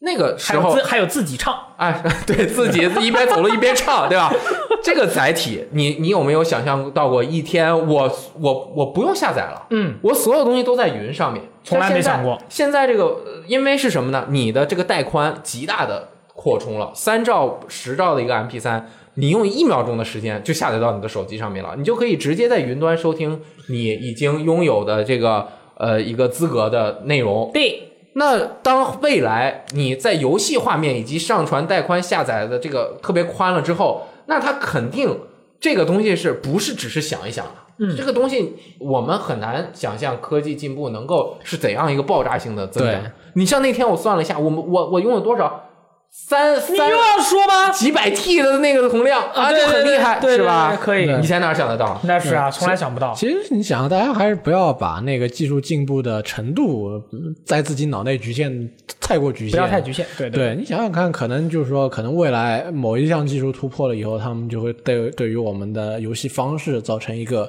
非常大的改善。嗯，我们确实是需要，就是说，所只要是这种技术进步的这种事情，我们都一定要非常积极的去乐观看待。就是说，确实没错，你现在的生活真的很开心了，嗯，你不需要有什么更多的那种很明显的那个技术进步。但是其实我们人类就是要努力的去想出无数的方法去解决同一个问题，这样我们才是作为一个哎优秀的进步的人。真的其实对吧大家对于各种手机游戏或者什么都，可能核心玩家都颇有微词，觉嗯得大家都用手机来玩，很多可能外边的人都用手机来玩游戏，没来跟大家一起玩主机哎游戏。啊，你不要局限于对形式嘛，对，都但是一样但的。有了这个技术以后，你想，你可能大家都是以往就是在那个在地铁上，他们别人用手机玩啊《堡垒之夜》《大逃杀》，那么有了这个技术，他们你在家里玩那个《黑色行动四》的 Blackout，他啊，们也可以啊，对他们在他们在那个地铁上面用手机也在玩这个，不就可了以吧跟你联机了。不了吧？你在地铁上不要跟我联机玩 Black Ops 4啊！我这这你那在他们卡了，你就得利了嘛？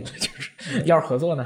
啊，开玩笑，好。然后是微软或将收购这个黑曜石工作室，啊嗯哟是一个传闻，说这个微软正在对黑曜石工作室进行收购，而且程度已经非常深了，好像说已经大概要百分之九十了。哎，这个是考 Taku 爆出来的啊，这是口塔古报的。然后对此呢，这个微软还有黑曜石工作室，他们都没有说没有这个说法啊，他们都没说什么。呃，这个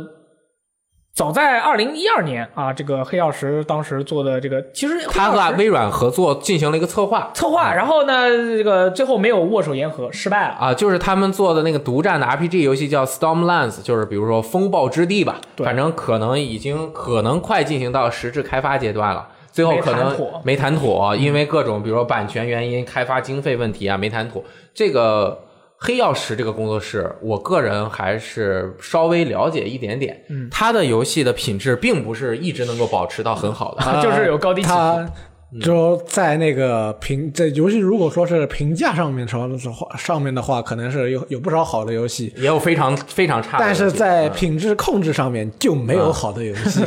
因因为他这个更像游戏产业中的雇佣兵嗯，他要做自己真正喜欢的那些东西的时候，他就要有代价，他就就要有去做一些钱，嗯就做一些其他的游戏，比如说最近刚出 Pathfinder Kingmaker，就是对那个探探路者还是叫什呃，嗯么，寻寻王那个应该是探路，呃，反正就是 Pathfinder 这个对系列 Pathfinder 之前的那个手游很。难翻中文。那个手游就是他代工做的哦啊，就直接把一个卡牌的桌游做成了手游，那个做的也是 bug 无数。哦你像之前还做过什么 Proto Protocol 什么什么那个一个第三人称的一个 RPG 动作游戏，对做的也不行，但是又有一些坚持着那种传统美式游戏的这种东西。这次啊，被这个微软收购，如果收收购成功，他就不用再去众筹我的这个 Die Fire 呃 Pillars of Eternity 永恒之柱二啊，专八之柱啊，那对就是他是众筹成功的，那以后可能他的在创作上面就更稳妥一点对对对，啊。对于他就其实对于黑曜石这种工作室来说，他们之前最近一段时间是靠众筹做游戏来活的。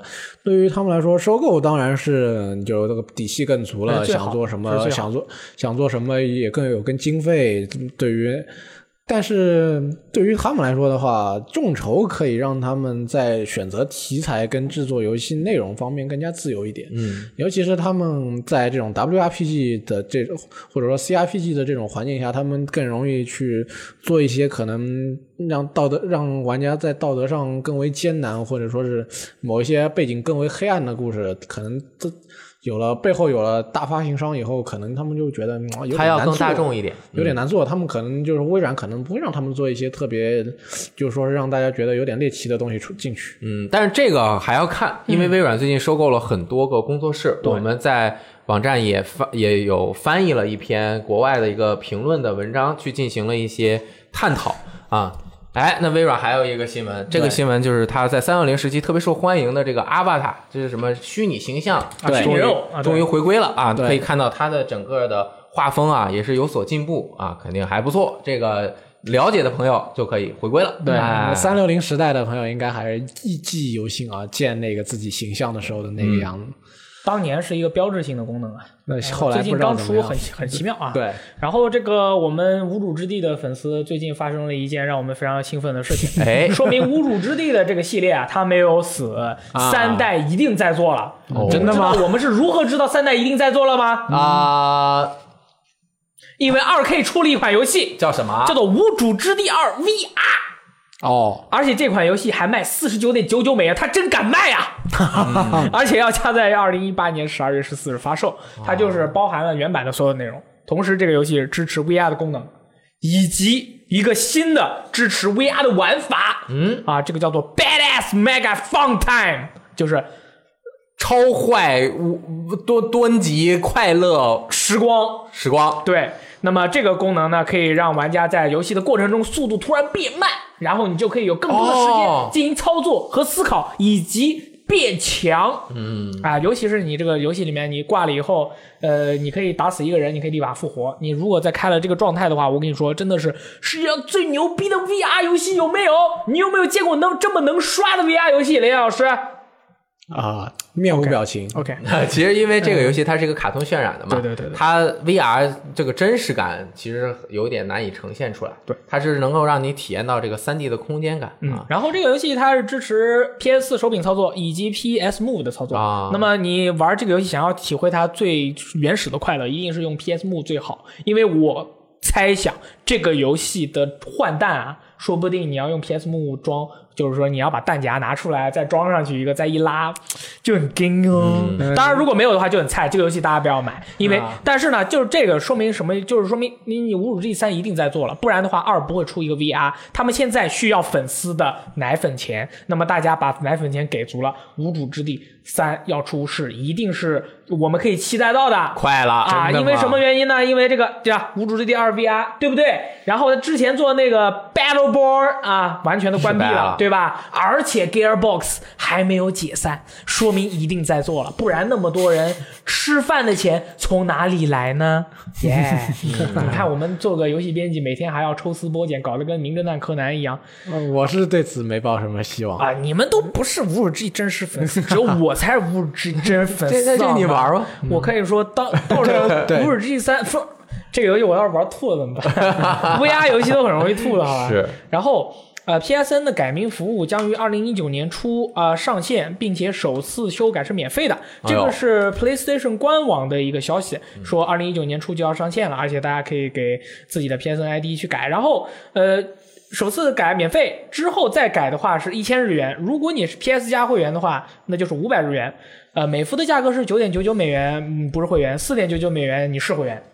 然后这个价格相相似，对，但是我觉得其实这个 PSN ID 的修改跟国内的玩家，我不知道大家这个功能有了，你会不会很想去改自己的 ID？我觉得不太会吧。哦我觉得它反而如果它在 ID 里面能支持汉字 ID 的话，我觉得会更加的为中中文区的玩家所接受。譬如说我现在的名，呃现在我的那个 ID，我就觉得一点也不酷，不叫 SN 四七 BG 嘛，就觉得很菜。但如果你能，我能改成呃那个中文汉字的 ID 的话，我什么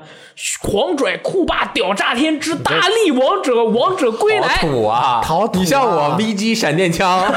那这个厉不厉害或者说旋风少年大力王，啊？但是很多游戏它没有中文字库，我一个月改一次。你啊没没有中文字字库库进去之后就变方块一堆了，方就跟框铁拳那个哎 Steam 版版啊一样对，对那就对很对惨。因为其实真的就中文 ID，大家的那个起名字的那个花样真的非常对对对非常多对。对英文我就没什么，我就没有什么表现的那种欲但望。我要改一次，为什么？因为我当年注册这个是我的副账号，对我是加了个后缀 Blue Cube HK，它是香港账号嘛，对对对对我主账号不叫这个，所以现在我这个变成主账号了，那我就把可以把 HK 去掉了，嗯就看着好傻呀、别人一看你什么玩意儿 Blue Cube HK，哪有叫这样的？它这个玩家修改 ID 以后呢，它会就是可以选择隐藏或者是显示自己之前的名字。如果选择显示的话，持续三十天之后就无法再次修改了。那么官方还表示呢，在二零一八年四月一日之前而后发售的游戏，以及在此日期之前发售的大多数流行的 PS 游戏都得适配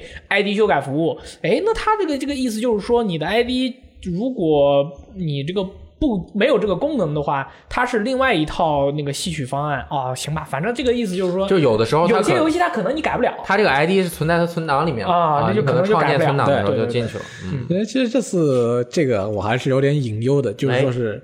能不能还是一个这个改名是一个大家呼吁了很久的功能，但我觉得加备注也是一个大家需也等了很久的功哎，能。加倍出，尤其是你这次好友都改名了，我怎么知道他们谁还是谁呢？对啊，哦哟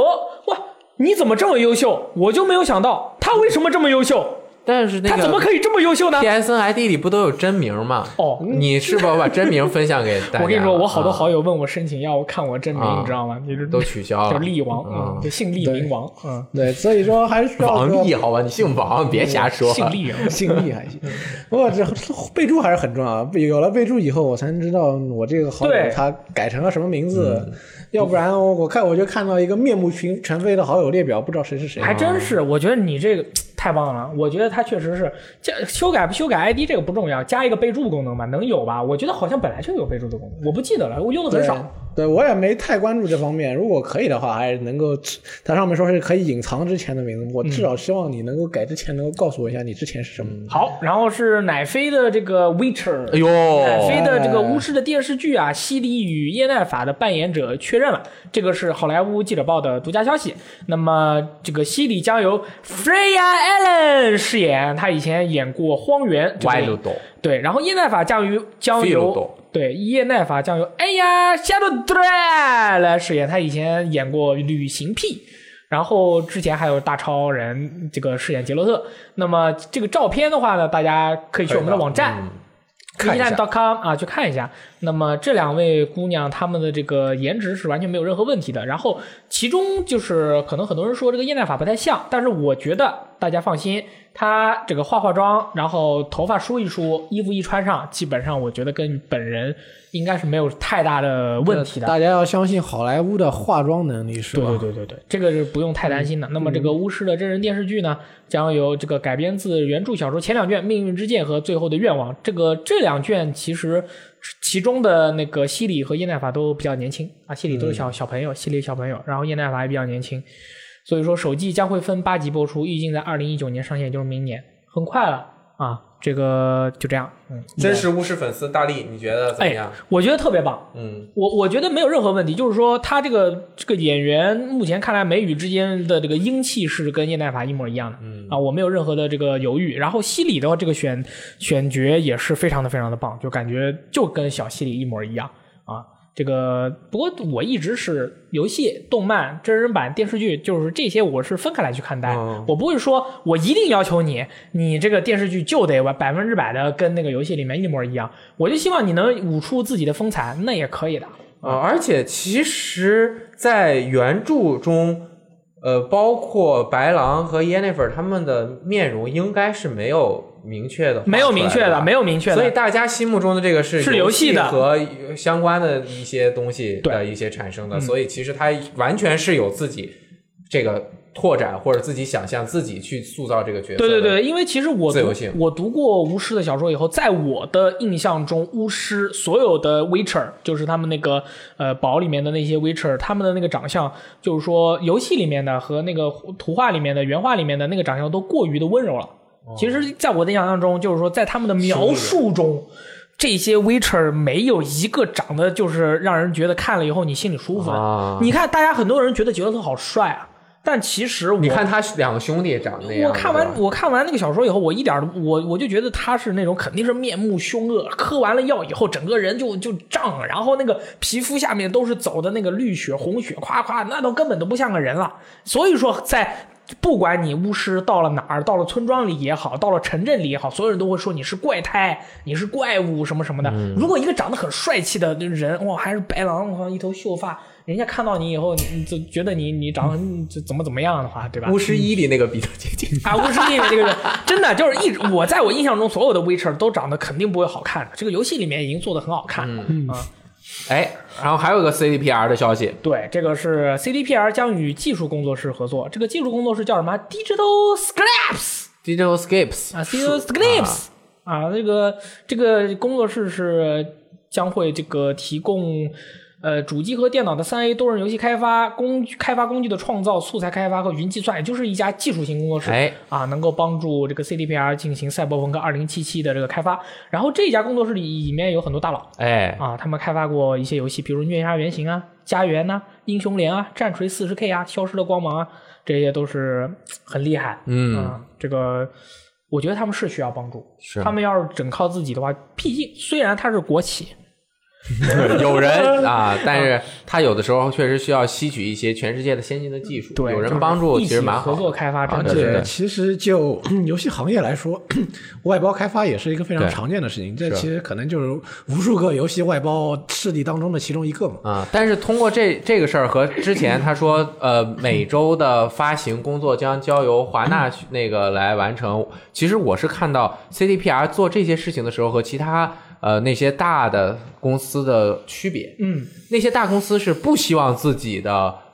帮助的对这个我都不外想包让你学到我的这些东西。他是不提的，很多时候他签的协议是不能，你都不能说过你参与这个对对对对。啊。然后发行的那种，你看他们他 CDPR 就很尊重，嗯，他说你是我的合作伙伴，我就在官网上发相关的公告对对，对就是很尊敬的那种语气，然后说，哎，这个工作交给他们，我们非常信任他们，他们能和我们进行非常好的配合做爆，啊，这就是他们做游戏以及在业界中处事的一种方式的一个呈现，就啊其实这个就跟之前这个导师叫我们打响指和喝水的时候说的话一样嘛，嗯就把你的经验拿出来嗯分享，大家共同进步嘛，最后大家都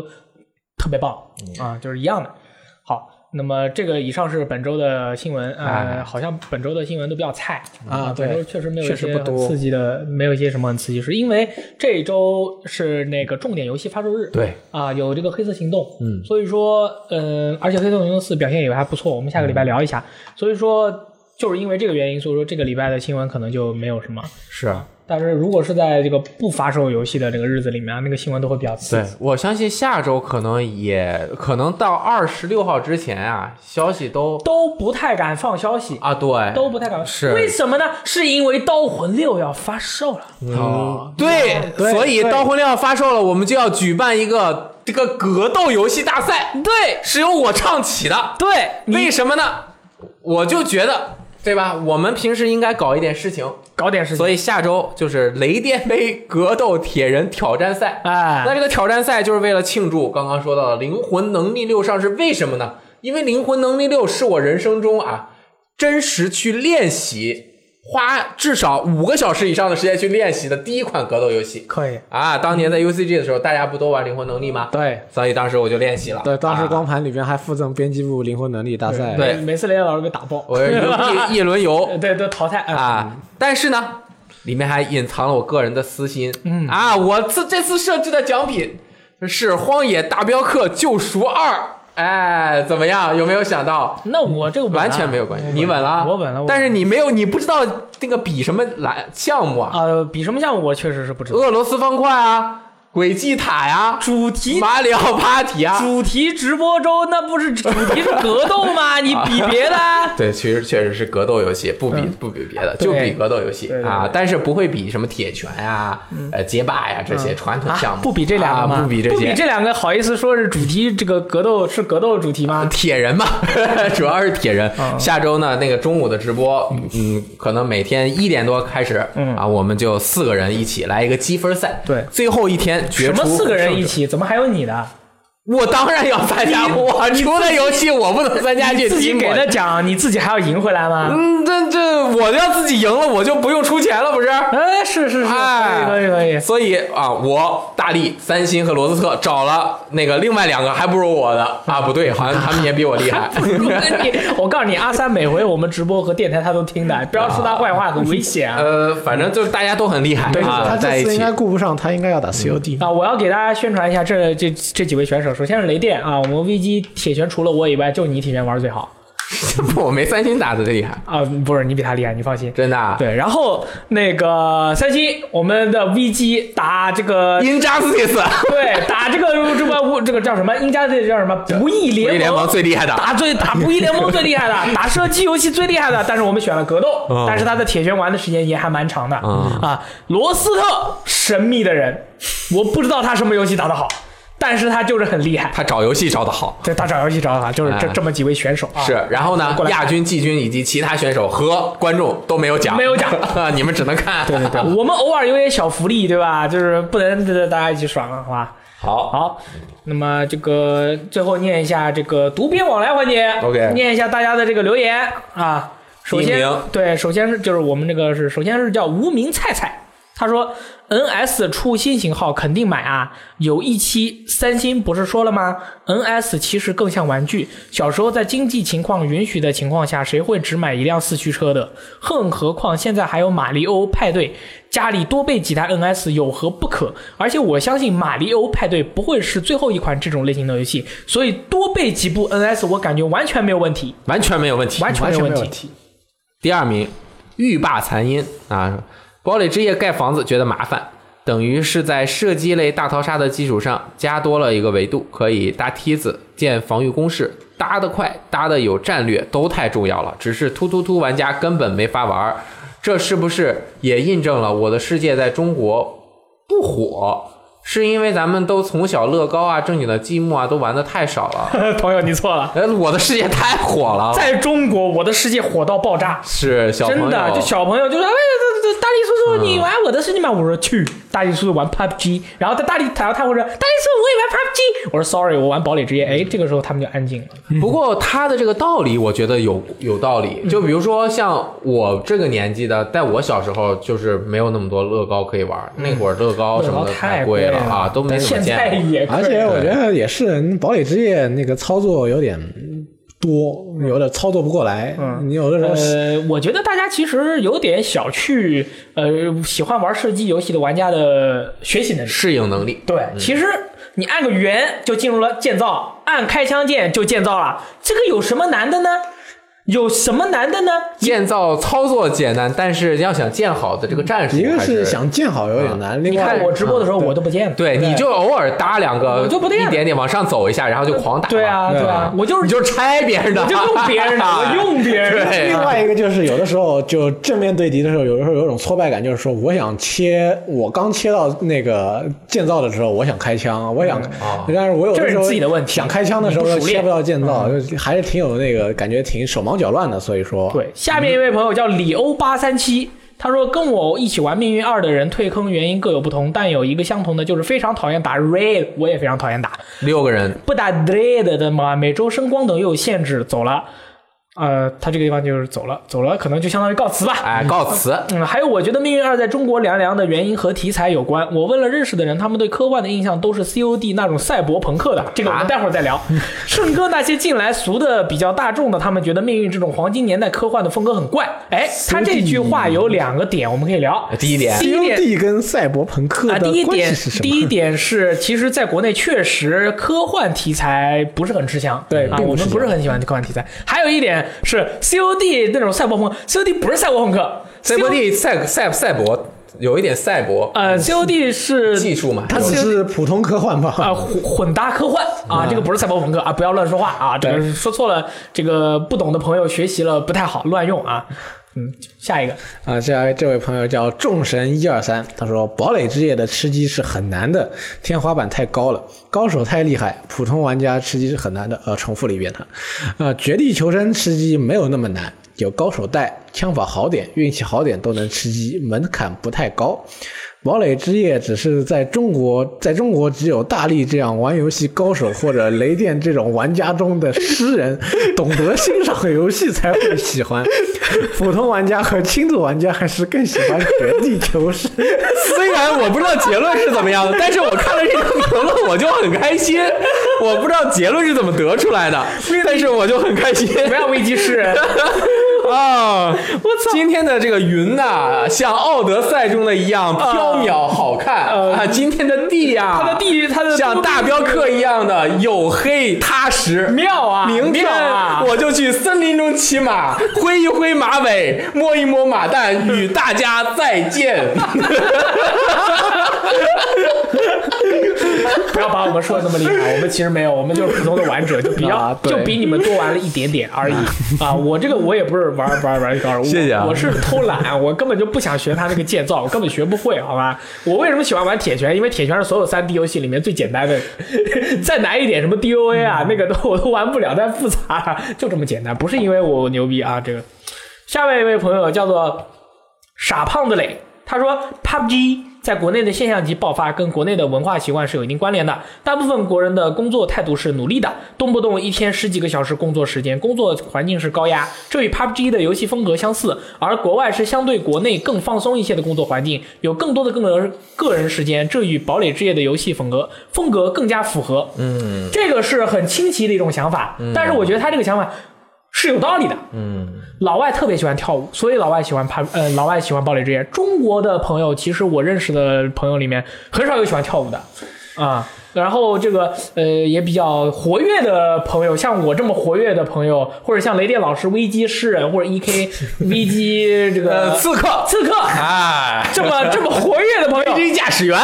啊，就是就是，你看你周围的朋友，其实那种很活跃的人没有那么多、啊，大家都其实是蛮内敛的，蛮内敛的话，玩 PUBG 确实是会比较好一点。玩堡垒之夜的人都是很啊，呃就是呃这种这种舞步，哎，对吧？对吧？大街上都开始跳起， 比如二代目，啊、对，就是在国外，你看啊，在国外就是街头上面有那个街头表演的，就是有路人过去会一起跳，会一起唱。但在国内的话，可能大家的生活压力蛮大的，因为你要努力，你要为望子成龙、望望女成凤，你要嗯攒钱买买房子，你你你还有时间去去学跳舞吗？你还没有啊有了时间去去享受快乐吗？你还有时间去说一个特别你觉得特别好玩，但是你朋友一听觉得特别无聊的事情吗？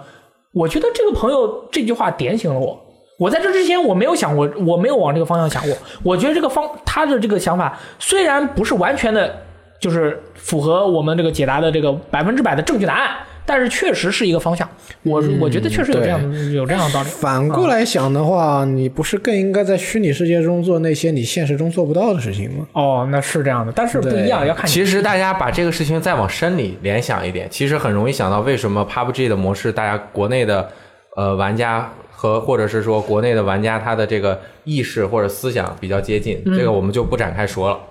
对，嗯，因为很危险，很危险好啊！咱们呢自己大家自己去品，好吧对？嗯我们就是要留一些悬念，大家自己去想啊，这样才是最有意思。你想出来的就是最好的。对，反正我们目标就是玩游戏啊，啊，而且还不玩完。 对，漂哎亮。你有没有见过哪个主播玩着玩着说你们别别玩，别看了，别看了，你们都自己去买，自己玩吧，看我干嘛？看我好干好嘛不容易洛克十人十一找了一个大佬来打通关了，这个通关过不不看了，不不看了，不看了，不看了，嫌弃嫌啊弃。对对对，好，是这样的哈那么这个马上礼拜六、礼拜天买了《黑色行动四》的朋友完爆啊！嗯没买的朋友，这个呃呃态度有问题，好吧？不买我不买黑色行动四》都不买，态度有问题 啊好，对，然后，sorry，我态度是有问题。 我也没有问题，而且我也没准备买。然后希望大家能够享受自己的这个周末的假期，好嗯悠长的假期两天。那么我们下个礼拜再见，拜。拜。 I didn't love you anyway. You can go, you just don't have to stay. Cause I just found a day where I can nearly say that I'm free. All the empty words you said keep resonating in my head. It's easy now to see that you were never meant for me. So make your point, then let's not talk about it anymore. It's getting late, and I'm feeling like I heard it all before. And I'm not afraid to fly. No, no, cause I've been holding on so long. I feel like letting go. And if I fall, I hope that I will glide back down to earth somewhere safe from harm.